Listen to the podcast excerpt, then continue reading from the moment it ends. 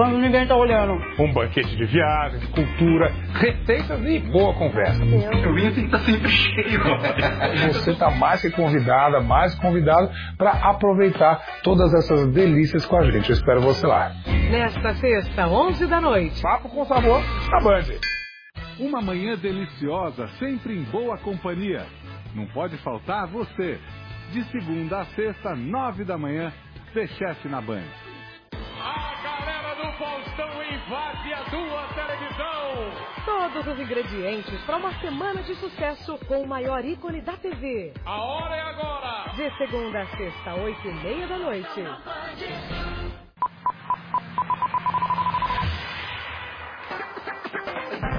Arrasou, viu? Tamo junto, vamos firme e forte.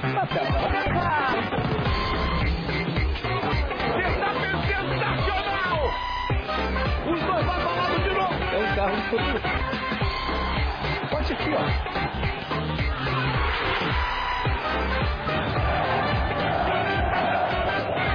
Alô, DJ. Grande lance! Espetacular! Soco! O Perigueres. Essa resenha esportiva é demais. É só ligar aqui. É nóis! Você pegou a visão, né?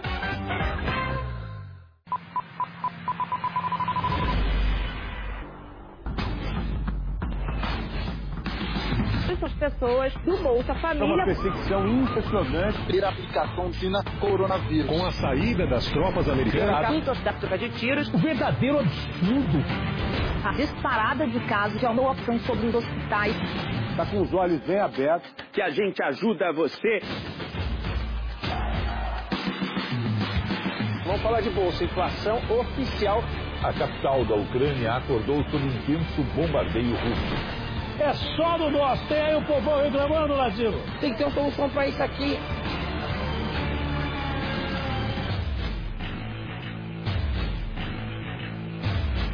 Vamos ver.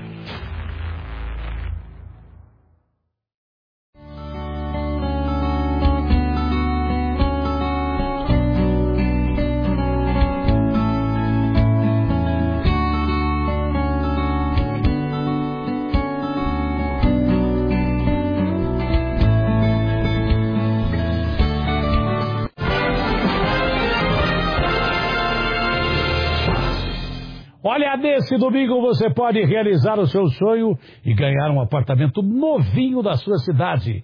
Com apenas 10 reais, você pode comprar o seu Viva Sorte, concorrer a um apartamento e a mais 10 prêmios de 5 mil reais. Mas não para por aí.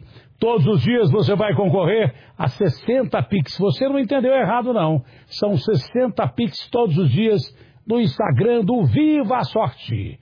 Comprando o seu Viva Sorte agora por apenas 10 reais, você pode concorrer a até 251 prêmios. Aponta o celular desse QR Code e compre já o seu Viva Sorte. São mais de 250 prêmios por apenas 10 reais. Um apartamento, 10 prêmios de 5 mil e até 240 Pix no Instagram do Viva Sorte até o dia 29. Escaneie o QR Code ou acesse vivasorteoficial.com.br e tenha a chance de mudar a sua vida. Olha, pela manhã, a esposa de um promotor foi sequestrada aqui em São Paulo, em Itaquaquecetuba, e libertada no Itaim. Aí já imagem do Itaim. É esse o carro onde está o bandido, André Guiar? É o carro da vítima, Dateno. O bandido estava trafegando aí com o carro da vítima, foi visualizado aí pelas viaturas do 29 Batalhão e também viaturas de rota, e a perseguição, Datena. Olha, a, a polícia está chegando no cara.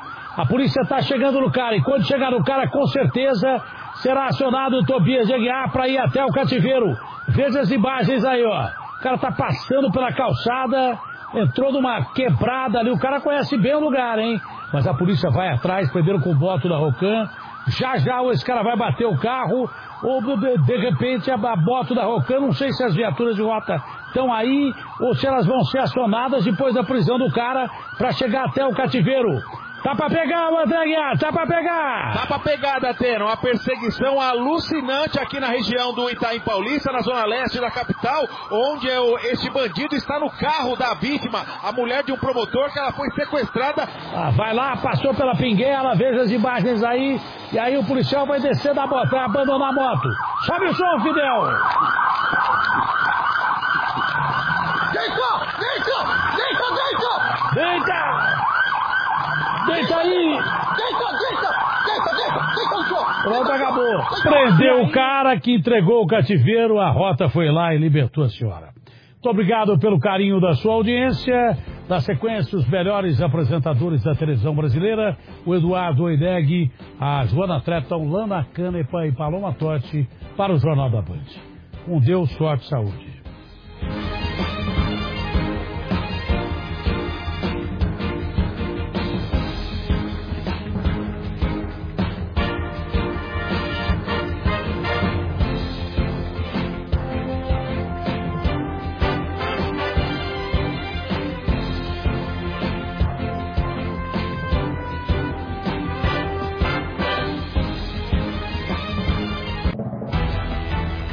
Ministro da Justiça entrega a Lula sugestões para reforçar a segurança em Brasília e endurecer penas para prevenir futuros ataques como os do dia 8 de janeiro. O Conselho da Petrobras aprova o nome do novo presidente para comandar a empresa. O rombo das americanas. O mercado já começa a temer que a empresa vá à falência se os maiores acionistas não injetarem os recursos necessários. O socorro aos Yanomami que sofrem com fome e doença. 700 indígenas já estão internados. Aviões da FAB lançam remédios e comida para tribos Yanomami em Roraima. Central Única de Favelas e Frente Nacional Antirracista fazem campanha para construir centros de saúde na região.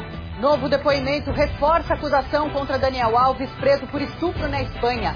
Novo ataque racista da torcida do Atlético de Madrid a Vini Júnior provoca repúdio. Tem Campeonato Carioca ao vivo na Band esta noite. Fluminense e Boa Vista a partir das 9 horas. Na reportagem especial, dois grandes inventores brasileiros, o pai da aviação e o pai do rádio. Asteroide passa perto da Terra esta noite. NASA diz que gravidade irá desviar a rota espacial. O Jornal da Band está no ar.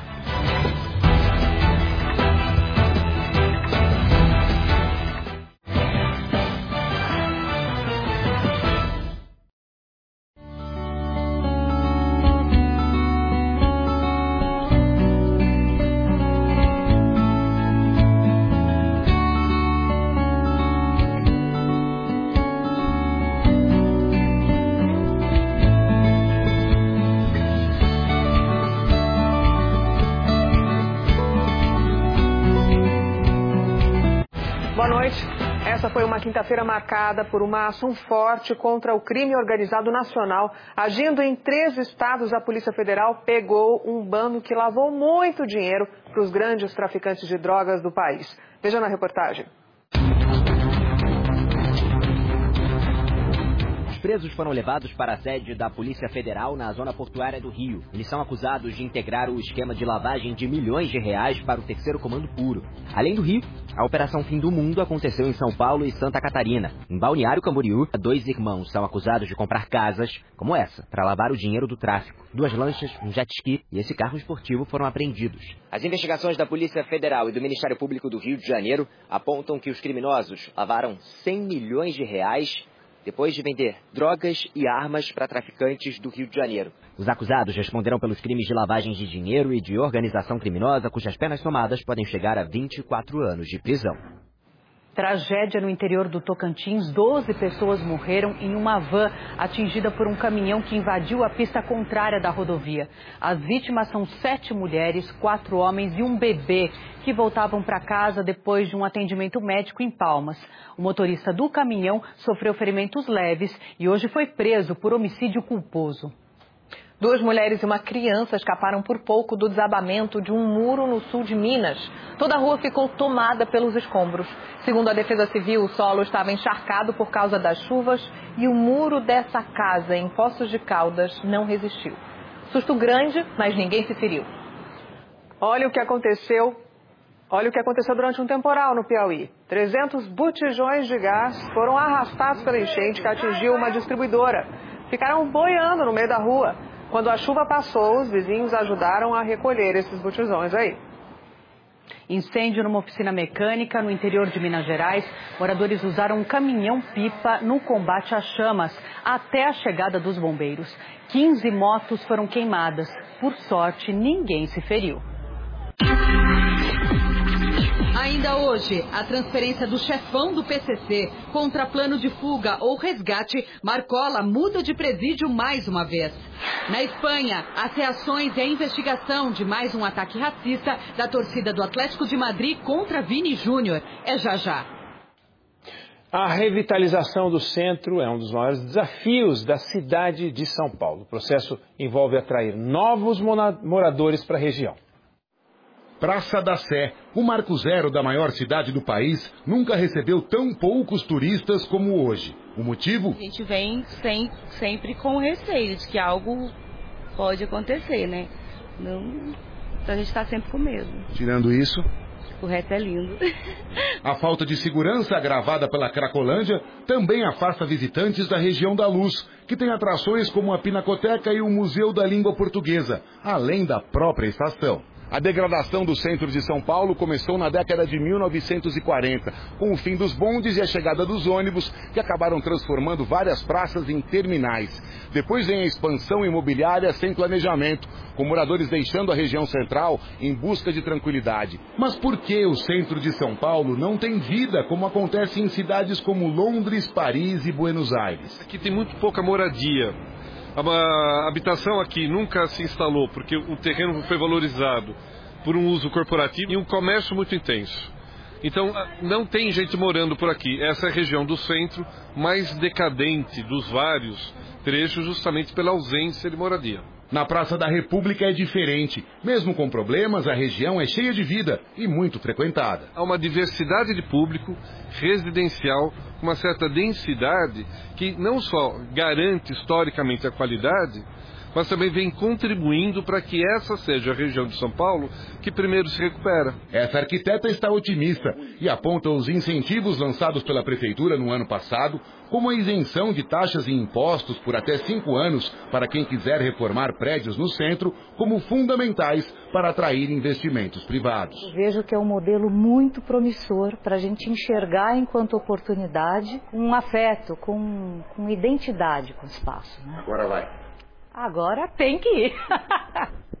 Moradores de Olinda reclamam da onda de assaltos. Essas imagens mostram uma mulher que foi rendida e teve o carro levado por criminosos. Neste outro roubo, bandidos invadiram uma garagem e levaram uma moto que já foi recuperada pela polícia. Um homem atropelou um grupo de jovens que estavam na calçada em Sorocaba, no interior de São Paulo. O carro avança de ré, sobe a calçada e atinge as duas pessoas. Você vê com uma violência. Elas sofreram ferimentos leves. O motorista se recusou a fazer o teste do bafômetro e vai responder em liberdade por lesão corporal não intencional. Meu Deus. A polícia do Rio de Janeiro investiga dois casos de abandono de cachorros. O homem chega de bicicleta e tira da mochila dois filhotes. Ele abandona os cães e vai embora.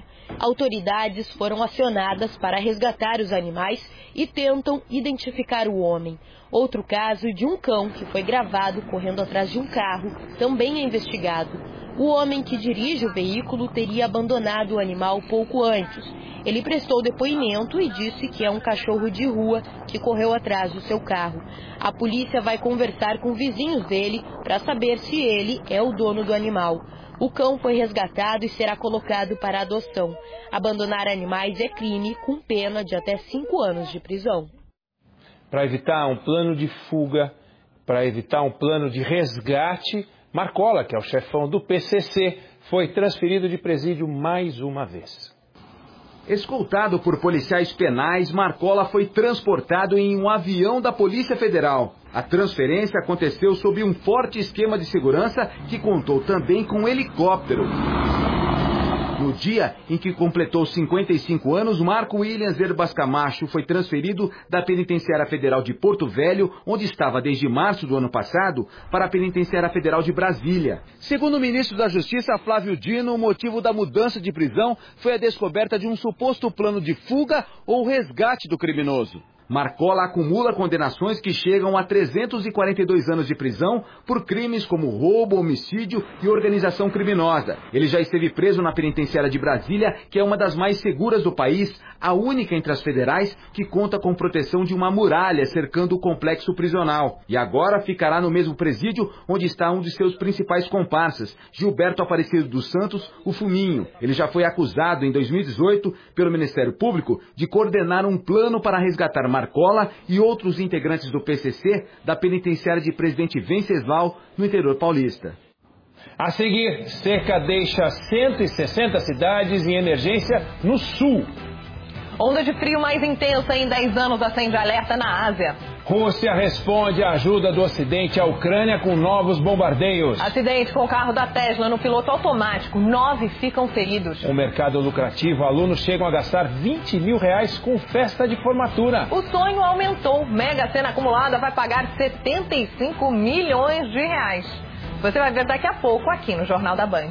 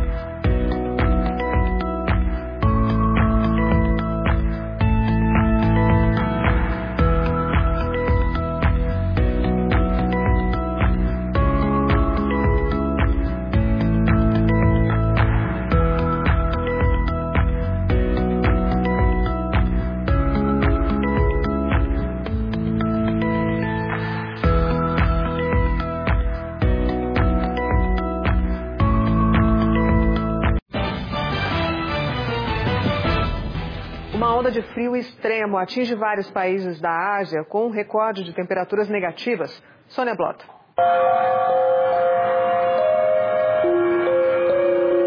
A pior onda de frio em 10 anos atinge boa parte da Ásia. Quatro trabalhadores que estavam limpando a neve pesada das ruas no Japão não resistiram às baixas temperaturas e morreram. Na vizinha Coreia do Sul, alertas de nevascas foram emitidos pelo governo. As temperaturas na capital Seul caíram para 15 graus Celsius negativos pelo segundo dia consecutivo.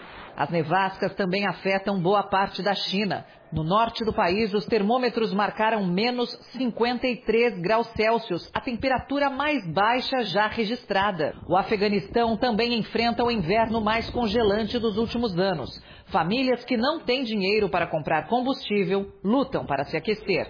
Pelo menos 160 pessoas morreram este mês. Inundações e tempestades também atingem a Grécia. Autoridades gregas estão em alerta. Na Itália, os bombeiros buscam por uma mulher de 69 anos que desapareceu depois de uma nevasca. Aqui na Europa, o frio chegou com tudo. Em Paris, a temperatura está abaixo de zero essa semana, especialmente à noite. Mas, para frustração geral de parisienses e turistas, neve que é bom? Nada. A neve que pode provocar estragos também aquece o turismo. Os Alpes franceses, suíços e alemães estão recuperando os prejuízos do começo de janeiro, quando de forma atípica as temperaturas estavam muito acima da média para essa época do ano. Os termômetros do Rio Grande do Sul chegaram perto dos 40 graus hoje. A seca e o calor atingem produções de hortaliças, frutas e grãos. 160 cidades decretaram emergência por causa da estiagem.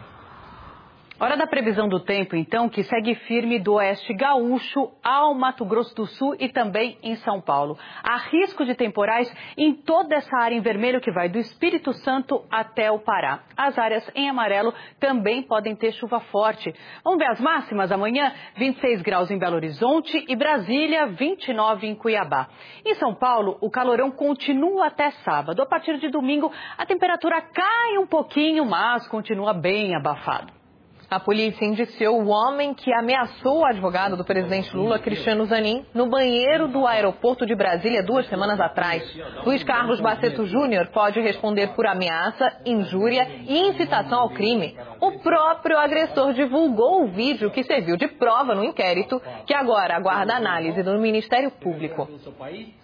A Rússia lançou hoje uma série de ataques na Ucrânia, inclusive com mísseis hipersônicos, um armamento que é mais preciso, mais eficaz. 11 pessoas morreram. Entre os principais alvos estava a capital Kiev e a cidade portuária de Odessa. Os bombardeios acontecem um dia depois de Estados Unidos e Alemanha aprovarem o envio de tanques para a Ucrânia. Os maiores acionistas das americanas podem ser chamados a colocar mais dinheiro na empresa. Jorge Paulo Leman, Marcel Teles e Carlos Alberto Sicupira indicaram que devem injetar cerca de 6 bilhões de reais na rede. Mas analistas de mercado estimam que só um aporte de 10 bilhões a 15 bilhões de reais pode salvar a Americanas. Hoje, a Justiça de São Paulo aceitou o pedido do Bradesco para busca e apreensão de e-mails dos executivos da empresa como prova na investigação sobre fraude.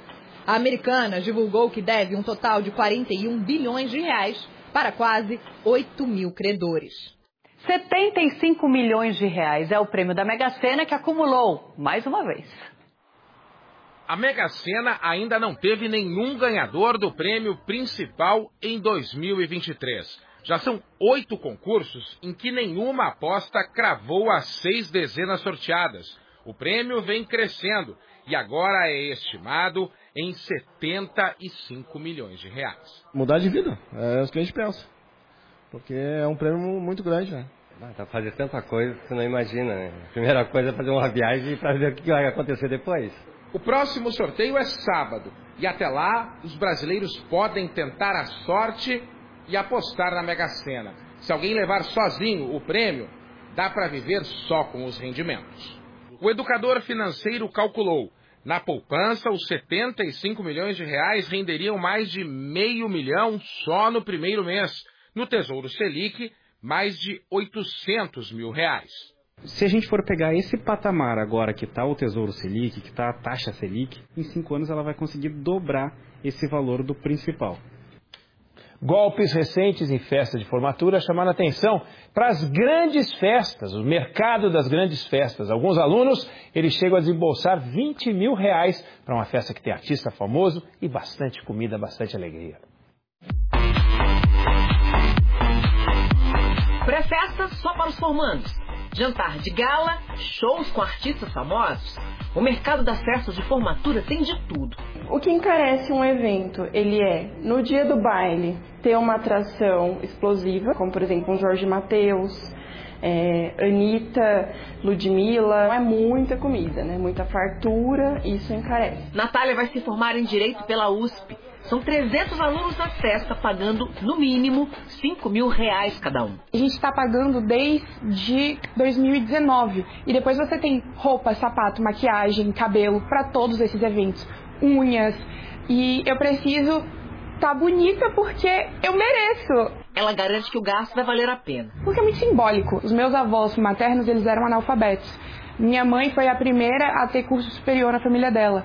E eu sou a pessoa que tem que fazer mais, ir além. A formatura, ela torna tudo concreto. Ela faz com que isso seja real. Imagina levantar uma festa inteira para milhares de pessoas do zero. E por trás de tudo isso, um mercado que conhece muito bem os sonhos e as expectativas que embala. Está disposto a oferecer tudo.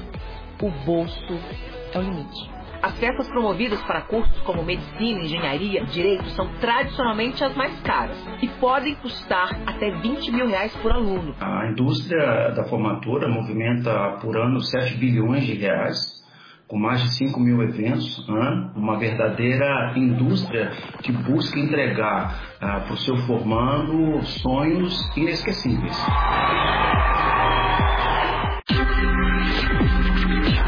Daqui a pouco, Campeonato Carioca tem Fluminense e Boa Vista na tela da Band. E todos os gêneros musicais se encontram no palco do Faustão. É já já. Um novo depoimento reforça a acusação contra Daniel Alves, preso por estupro de uma mulher em uma boate na Espanha.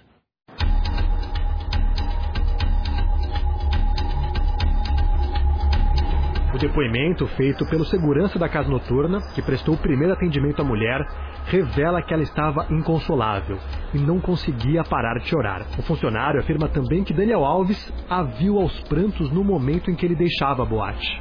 Em entrevista ao portal UOL, a advogada da jovem, de 23 anos, revelou que desde o início ela deixou claro que não queria nenhum dinheiro e que lutava por justiça. Esther Garcia Lopes contou também o desafio que é preservar a identidade da cliente num caso de tanta repercussão. A jovem está tomando remédios para dormir e fazendo tratamento com antirretrovirais. Até agora, a condução do caso está sendo elogiada. Na noite da denúncia, a polícia foi chamada com uma equipe específica para esse tipo de crime.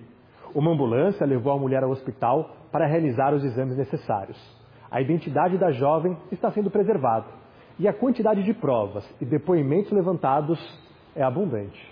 Nesta quinta-feira, a esposa de Daniel Alves, a modelo espanhola Joana Sanz, apagou quase todas as fotos que tinha com o marido em sua rede social. Já o irmão do jogador disse a uma TV espanhola que Daniel Alves é vítima de uma armadilha e que a família não vai desistir até provar sua inocência. A mãe do lateral esteve hoje no escritório do novo advogado de defesa, mas saiu sem dar declarações. No novo presídio, o brasileiro tem despertado a curiosidade de outros detentos. Alguns pedem até autógrafo. Um homem que foi solto após cumprir 14 anos de prisão exibiu uma camisa do Barcelona autografada pelo jogador. A cena que você vai ver agora dá nojo, dá medo. Num viaduto na Espanha, uma faixa e um boneco de plástico enforcado, vestindo a camisa do jogador brasileiro Vinícius Júnior.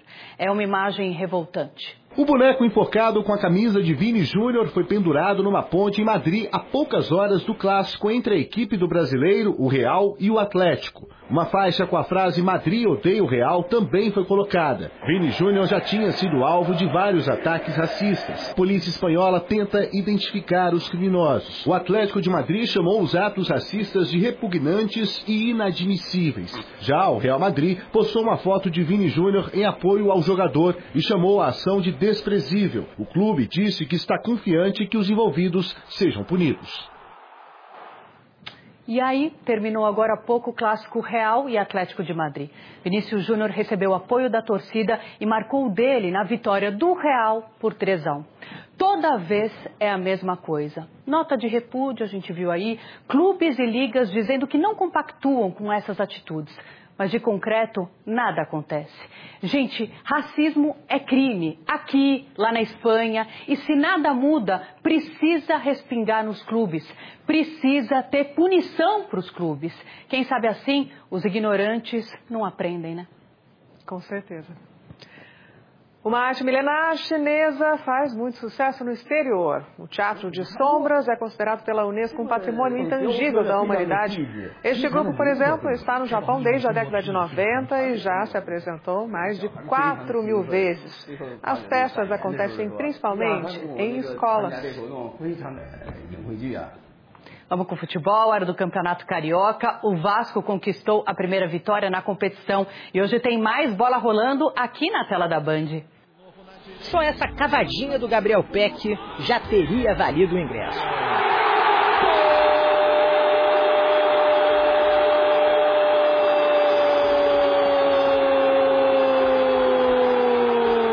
O Vasco abriu o placar após bela jogada pela esquerda de Lucas Piton. Nenê concluiu com categoria para o gol e se tornou o jogador mais velho a marcar com a camisa do Vasco, ultrapassando ninguém menos que Romário.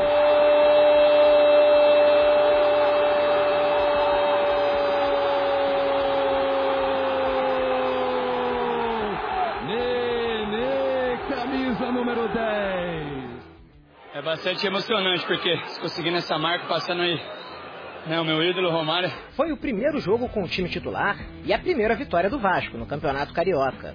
2 a 0 sobre a Portuguesa. Quem entra em campo hoje é o Fluminense, o único time com 100% de aproveitamento no campeonato. Se vencer o Boa Vista no Maracanã, o tricolor ultrapassa o Flamengo e reassume a liderança do Cariocão. A partida você acompanha a partir das 9 da noite na tela da Band e do Band Esportes. Para o jogo de hoje, a expectativa é que Fernando Diniz poupe parte do time para o primeiro clássico do torneio, contra o Botafogo. Jogo que você também acompanha a partir das 5 e meia da tarde de domingo, aqui na Band. A seguir, ministro da Justiça entrega a Lula sugestões para reforçar a segurança em Brasília e endurecer penas para prevenir futuros ataques como os do dia 8 de janeiro. Aviões da FAB lançam remédios e comida para socorrer tribos de Yanomami que sofrem com fome e doenças em Roraima. Central Única das Favelas e Frente Nacional Antirracismo lançam campanha para ajudar na saúde dos indígenas. Está de olho no emprego? Indústria vai precisar de quase 80 mil técnicos este ano. Uma homenagem aos maiores inventores brasileiros. Santos Dumont e Padre Landel de Moura. Veja a reportagem especial daqui a pouco aqui no Jornal da Band.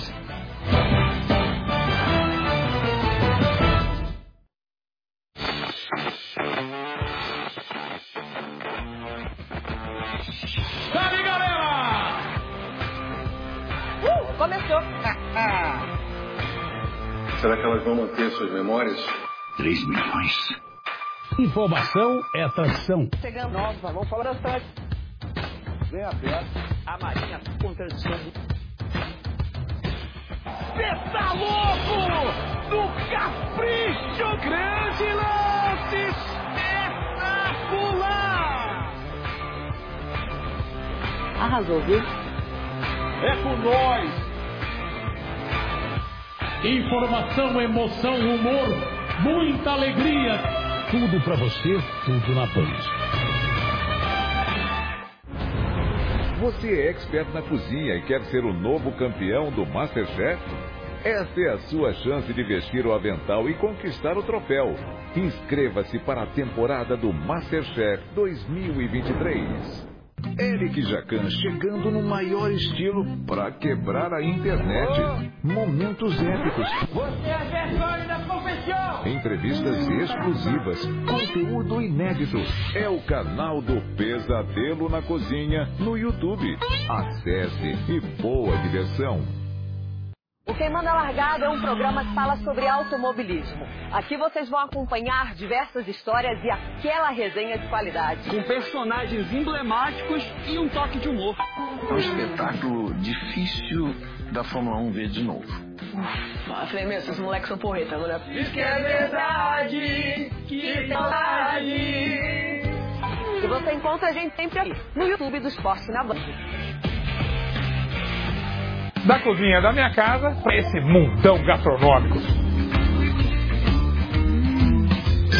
Cardápio tem tudo pronto. É isso que os adultos fazem. Quando ninguém está olhando. Um banquete de viagens, cultura, receitas e boa conversa. Eu, Eu vim aqui que está sempre cheio. Você está mais convidado para aproveitar. Estou livre de gozar.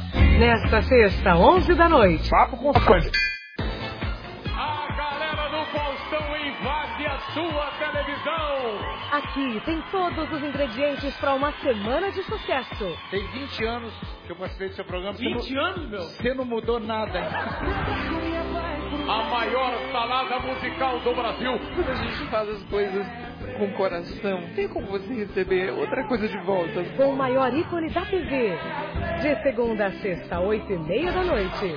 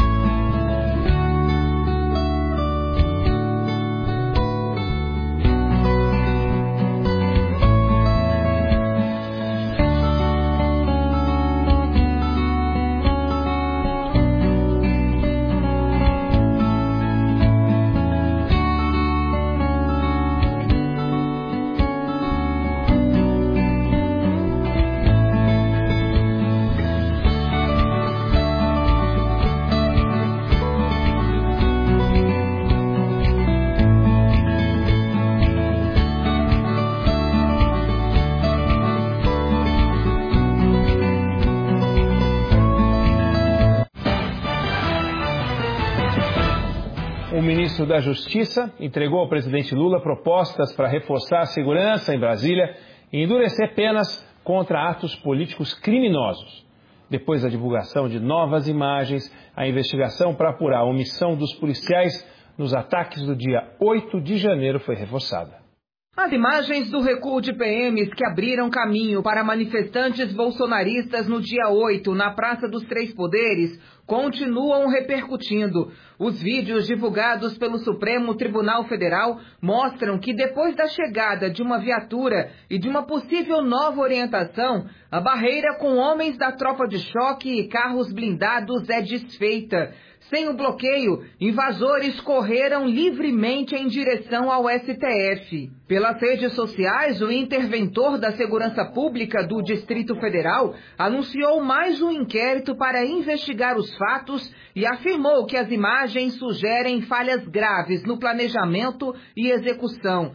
Ricardo Capelli disse ainda que tudo será apurado e que a lei vai ser cumprida. A entrega do relatório sobre os atos criminosos ao ministro do Supremo Alexandre de Moraes, prevista para esta quinta, foi adiada. Informações mais detalhadas sobre a invasão do Supremo devem ser incluídas. O documento também vai apontar o aumento repentino de 300 pessoas acampadas no QG do Exército aqui em Brasília para 3.800 na véspera da invasão. Constará no relatório também a demonstração de que houve tentativas da Polícia Militar do Distrito Federal, é, mediante entendimento com autoridades militares, de desmontar este acampamento, e o relatório apontará que isto não foi possível. E o relatório vai mostrar que houve também que na verdade não houve planejamento, não é nem que houve um planejamento deficiente, é que não houve planejamento para a atuação policial no dia 8 de janeiro e que resultou naquele desastre conhecido por todos. Pela manhã, o ministro da Justiça e Segurança, Fábio Dino, entregou ao presidente Lula o chamado pacote da democracia. São medidas para ampliar a proteção de prédios públicos em Brasília e evitar novos atos como os do dia 8. As ações incluem pelo menos quatro pontos entre eles, a criação de uma Guarda Nacional e de novas regras para que as redes sociais bloqueiem ou excluam conteúdos que atentem contra a democracia em até duas horas, além de aumento das penas para crimes contra o Estado de Direito e terrorismo. O pacote terá que ser avaliado e aprovado pelo Congresso. À tarde, Flávio Dino se reuniu com secretários estaduais de segurança pública. Entre os temas tratados estão o repasse de recursos para os estados, política de armas e medidas contra atos golpistas. Uma das preocupações do governo federal é a politização das polícias estaduais. A gente fala agora do drama dos Yanomami. O hospital improvisado que atende os indígenas está superlotado e só existe uma unidade médica para o atendimento infantil. As imagens são de uma das várias operações humanitárias que estão sendo feitas pela Força Aérea Brasileira na região. Nesse voo, duas toneladas de alimentos e remédios foram lançadas no território Yanomami, o maior do país, que há anos vem sofrendo com a ação de destruição do garimpo ilegal. Agora há pouco, outro avião cargueiro da FAB levou jornalistas para sobrevoar a região. A gente tem do KC-390 um voo diário que lança em torno de 8 a 10 toneladas um a dois voos do 65 e temos seis voos do Caravan C98. Em Boa Vista, capital de Roraima, cerca de 700 indígenas seguem internados num hospital improvisado. O número de pacientes é mais que o dobro da capacidade. Já na única unidade infantil do estado, estão internadas 53 crianças de Anomami. Sete delas estão na UTI com quadro grave de desnutrição. O hospital de campanha da Força Aérea deve começar a atender amanhã. Olha, essa tragédia humanitária que envolve os Yanomami começa com a invasão garimpeira. Começa com a invasão garimpeira que tem na origem uma fantasia. A fantasia de que basta a gente criar uma reserva indígena no papel, colocar lá que tem um decreto, tem a reserva, e aí a vida real vai se adaptar. Porque está escrito, né? E já que está escrito, todo mundo vai respeitar. Os indígenas vão ficar do lado de dentro da reserva levando uma vida preservada, e os criminosos, os garimpeiros, os mineradores ilegais vão ficar do lado de fora, porque a legislação, o papel não vai deixar entrar. Só que a vida real despreza o papel. Não adianta dar uma área do tamanho de duas Suíças para os Yanomami e não colocar ali fiscalização. Mas eu estou falando de fiscalização pesada para dificultar a entrada do garimpeiro, do caminhão, do trator, do avião. Se a gente tivesse fiscalização pesada, já ia ser difícil impedir o crime. Com um governo que nos últimos anos desmontou todas as estruturas de fiscalização, o resultado não poderia ser outro. Para ajudar os Yanomami, toneladas de alimentos arrecadados já chegaram em Roraima. Agora, a campanha da Central Única das Favelas e da Frente Nacional Antirracista recebe doações para construir dois centros de saúde para os indígenas. Veja como ajudar.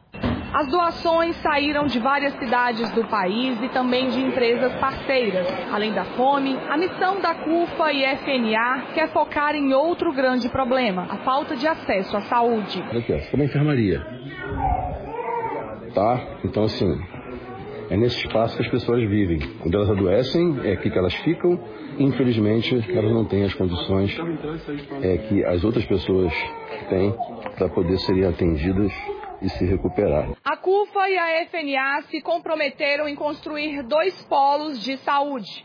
Um deles em Surucucu, região de maior concentração de Yanomami. O investimento será de 3 milhões de reais. Qualquer pessoa pode doar pelo Pix doações@cufa.org.br. Empresas também podem participar. Mais informações sobre a campanha no site favelascomyanomami.com.br.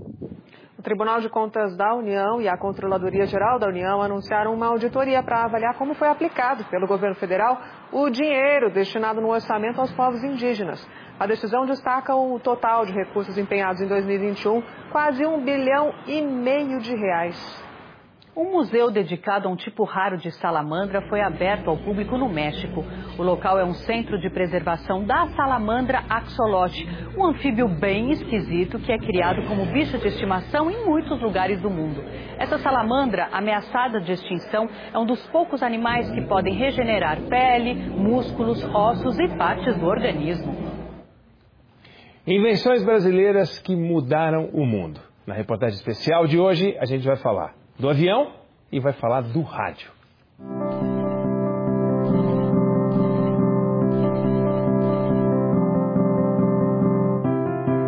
Parece algo tão corriqueiro. Uma ação que fazemos diariamente no trânsito, no transporte, em casa. Rádio ocupa a memória afetiva de milhares de brasileiros. E o pessoal ficava todo ali ouvindo a Bandeirantes. A Rádio Bandeirantes. Ela era captado é, as ondas curtas. E era a hora do jogo. Então todo mundo ficava ali ouvindo, curtindo o jogo. Então são essas passagens que, que a gente tem de, de infância e que vai passando dos anos que a gente recorda muito. Mas você já parou para pensar quais foram as primeiras palavras transmitidas pelo rádio? No dia 16 de julho de 1899, um dia de domingo, o padre Landel, com o aparelho que ele instalou próximo a essa janela, ele disse as primeiras palavras por ondas de rádio: toquem o hino nacional. O outro aparelho, transmissor receptor, estava instalado na Ponte das Bandeiras, cerca de 4 quilômetros daqui. Aí o som do hino nacional foi transmitido para cá e os convidados dele tiveram esse privilégio de assistir a primeira transmissão de rádio da história. O jornalista Milton de Almeida é um dos principais defensores da memória do padre Landel de Moura. Ele fez invenções notáveis, né? ele inventou o rádio, patenteou o rádio no Brasil, nos Estados Unidos, projetou a televisão. Mas há controvérsias. Outros pesquisadores afirmam que Landel inventou a transmissão de voz via ondas de rádio, ou seja, uma espécie de telefone sem fio. Quem teria mesmo inventado o rádio em 1896 teria sido o italiano Giuliano Marconi, que venceu o Nobel de Física em 1909. Ele sempre foi muito perseguido, destruíram os aparelhos dele, porque achava que era um padre que falava com o demônio e não com alguém à distância, né, sem fio.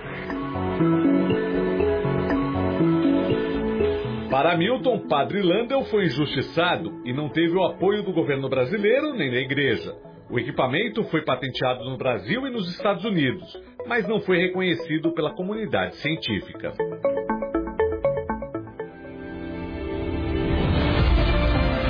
As polêmicas e controvérsias também estão presentes na história do que pode ter sido a maior invenção brasileira: o avião. Curioso desde criança, Alberto Santos Dumont se tornou famoso na Paris do início do século XX.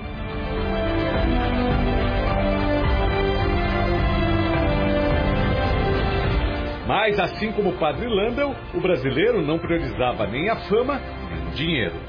Porque o objetivo do Santos Dumont era fazer com que todas as pessoas tivessem acesso ao voo. Era isso que ele queria. Então, é, um projeto que ele começou a trabalhar depois, que ele já provou que dava para voar mais pesado que o ar, que ele fez isso, decolando por meios próprios, né? Porque tem muita história quem voou primeiro e tal.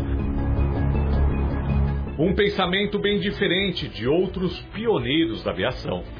Os irmãos Wright tinham a mentalidade oposta do Santos Dumont, no sentido de distribuir a tecnologia. O objetivo dos irmãos Wright na época era ficar rico por isso que eles patenteavam tudo, eles registravam o mínimo possível, é, ficava sabendo das coisas que eles faziam por notas de jornal ou por fotos. Os vídeos que se vê dos, dos irmãos Wright não é do primeiro voo de 1903, né? Da maneira que eles fizeram. O que tem a, a imagem do, de 1903 é uma aeronave suspensa, isso aqui do chão, Só que aí, como é que foi feito aquilo? Será que jogaram para cima, bateram fora? Como, como é que foi? Seja nas ondas de rádio ou na aviação, já são mais de 100 anos de polêmicas para saber quem é o pai destas invenções. Mas uma coisa é certa: a inovação está no sangue dos brasileiros. Olha, o Santos Dumont eu acho que é o início de tudo, né? Ele representa o, o início de, um, de uma nova era.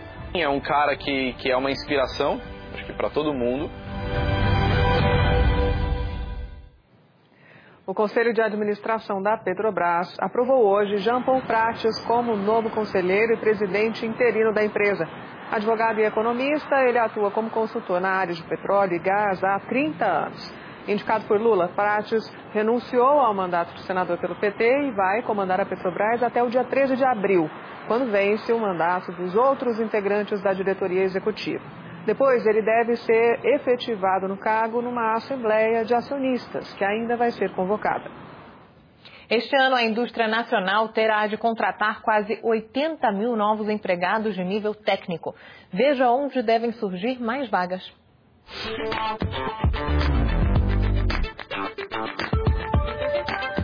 Salário dobrado em dois anos. Foi a conquista do André, que passou por quatro cursos de qualificação na fábrica e subiu de cargo como soldador. E conforme eu vou sempre me qualificando aqui, quando eu sair ou aqui mesmo na empresa, sempre vou ter um, um método diferente para poder soldar, uma qualificação a mais no currículo também. A indústria onde ele trabalha vai entrar em um novo ramo e mais 60 funcionários serão contratados. Boa parte também vai precisar de treinamento. Dando oportunidade para o pessoal de baixo, eles qualificando elas para o mercado. Ou seja, a gente treina para nós também. Segundo a Confederação Nacional da Indústria, em 2023 o setor deve abrir vagas principalmente nas áreas de logística, transportes, metal mecânica, eletroeletrônica, tecnologia da informação e construção e a demanda é grande pelos formados em cursos técnicos. Neste ano, a indústria brasileira estima que vai precisar de mais 77 mil trabalhadores de nível técnico. É que além da expectativa de aumento na produção, as novas tecnologias, máquinas e equipamentos exigem um novo perfil de profissional. Essa necessidade de que o profissional é, esteja sempre atualizado para as novas tecnologias e para as mudanças organizacionais que acontecem. Então, de fato, esse profissional versátil é o que tende a ser mais demandado esse ano. Para facilitar o combate a crimes na Amazônia, o Ministério Público Federal em Brasília começou a usar um sistema baseado em sinais de satélite. Vamos ver na reportagem.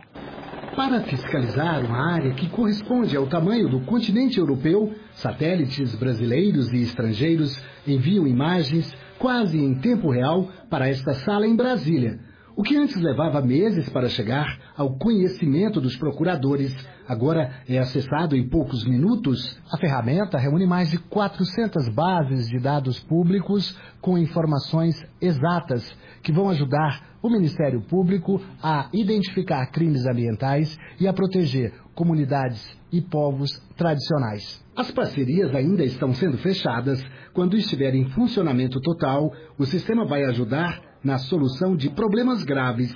É o caso de invasões e garimpo ilegal na terra indígena Yanomami, no norte de Roraima, na fronteira com a Venezuela. Podemos é, organizar operações por é, em conjunto com Polícia Federal, Polícia Rodoviária Federal, IBAMA e os demais órgãos é, de persecução, uma, uma operação com um planejamento muito mais eficiente. Os polígonos identificados nessa imagem são áreas onde há autorização para exploração de minérios. Algumas são legais, mas a maioria é predatória, com o uso de mercúrio que contamina os rios e afeta a saúde dos indígenas. Com o georradar, o Ministério Público, em parceria com outros órgãos, vai poder atuar com mais precisão. Então, hoje, os membros, servidores, peritos da, do MPF conseguem trabalhar com essa ferramenta e incluir várias camadas de dados georreferenciados de, dos mais diversos órgãos, Serviço Florestal Brasileiro, Ministério do Meio Ambiente, Agência Nacional de Águas, ICMBio, INPE. O GeoRadar foi lançado em outubro numa parceria do Ministério Público Federal com a Universidade de Lavras, em Minas Gerais, e com a Agência Alemã de Cooperação Internacional.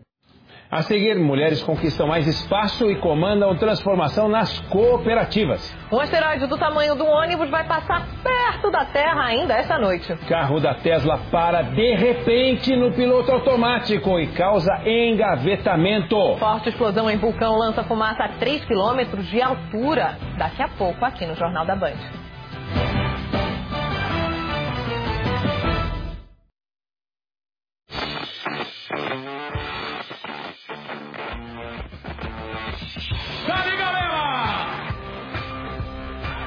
Começou. Será que elas vão manter suas memórias? 3 milhões. Informação é tradição. Chegando. Nós vamos falar das tradições. Bem aberto. A Marinha contradição. Você tá louco? Do capricho! Grande lance! Espetacular! Arrasou, viu? É com nós! Informação, emoção, humor, muita alegria. Tudo pra você, tudo na Band. Você é expert na cozinha e quer ser o novo campeão do Masterchef? Esta é a sua chance de vestir o avental e conquistar o troféu. Inscreva-se para a temporada do Masterchef 2023. Eric Jacan chegando no maior estilo para quebrar a internet. Momentos épicos. Você é vergonha da profissão! Entrevistas exclusivas, conteúdo inédito. É o canal do Pesadelo na Cozinha no YouTube. Acesse e boa diversão. O Quem Manda Largada é um programa que fala sobre automobilismo. Aqui vocês vão acompanhar diversas histórias e aquela resenha de qualidade. Com personagens emblemáticos e um toque de humor. É um espetáculo difícil da Fórmula 1 ver de novo. Ufa, falei, meu, esses moleques são porreta, agora. Diz que é verdade, que saudade. E você encontra a gente sempre aqui, no YouTube do Esporte na Band. Da cozinha da minha casa para esse mundão gastronômico. Prato tem tudo que. É isso que os adultos fazem. Quando ninguém está olhando. Um banquete de viagem, de cultura, receitas e boa conversa. Eu vim aqui que tá sempre cheio. Você está mais convidado para aproveitar. Estou livre de gostar. Nesta sexta, 11 da noite. Papo com a coisa. Sua televisão.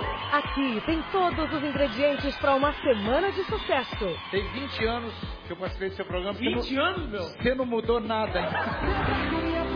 A maior salada musical do Brasil. Quando a gente faz as coisas com coração, tem como você receber outra coisa de volta. Com o maior ícone da TV. De segunda a sexta, oito e meia da noite.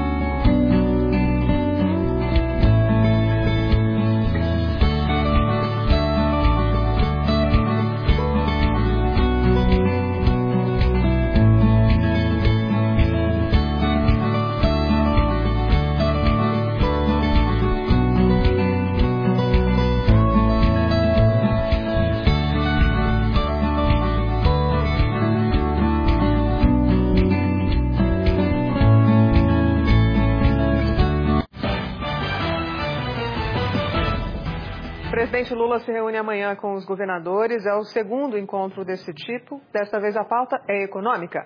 Carolina Vilela chega para contar para a gente. Confirmaram todos? Confirmaram presença, Carol? Boa noite. Oi, Lana. Sim, todos confirmaram presença. Boa noite para você, boa noite a todos. A reunião com o presidente vai ser amanhã, aqui em Brasília, no Palácio do Planalto, às nove e meia da manhã. A pauta que será levada a Lula foi discutida hoje no Fórum Nacional de Governadores. Entre os principais pontos estão medidas econômicas. Representantes dos estados buscam uma forma de compensar, de repor as perdas na arrecadação do ICMS sobre combustíveis. Eles também vão sugerir alterações eh, nas regras que definem a situação fiscal e na capacidade de pegar empréstimos. Em contrapartida, o governo vai aproveitar esse encontro para tentar conseguir o apoio para a aprovação de uma reforma tributária. Voltamos ao estúdio. Obrigado, Carol. O presidente francês Emmanuel Macron ligou hoje para o presidente Lula. No telefonema de mais de uma hora, eles conversaram sobre mudanças climáticas, riscos à democracia por ações violentas de grupos de extrema-direita. Lula convidou Macron para visitar o Brasil na próxima segunda-feira, deve chegar a Brasília, o líder alemão Olaf Scholz, o chanceler, virá com ministros e representantes de grandes empresas. As mulheres estão conquistando cada vez mais espaço nas cooperativas e comandam a transformação desse mercado. Há mais de 30 anos, Elaine trabalha nesta cooperativa, que produz frutas e fibras em Manaus. Ela é a primeira mulher à frente da presidência da associação. O cooperativismo me deu oportunidade de crescer como pessoa, como, como mulher, né, como como ser humano. Elas ainda são minoria, 70 frente aos 249 cooperados.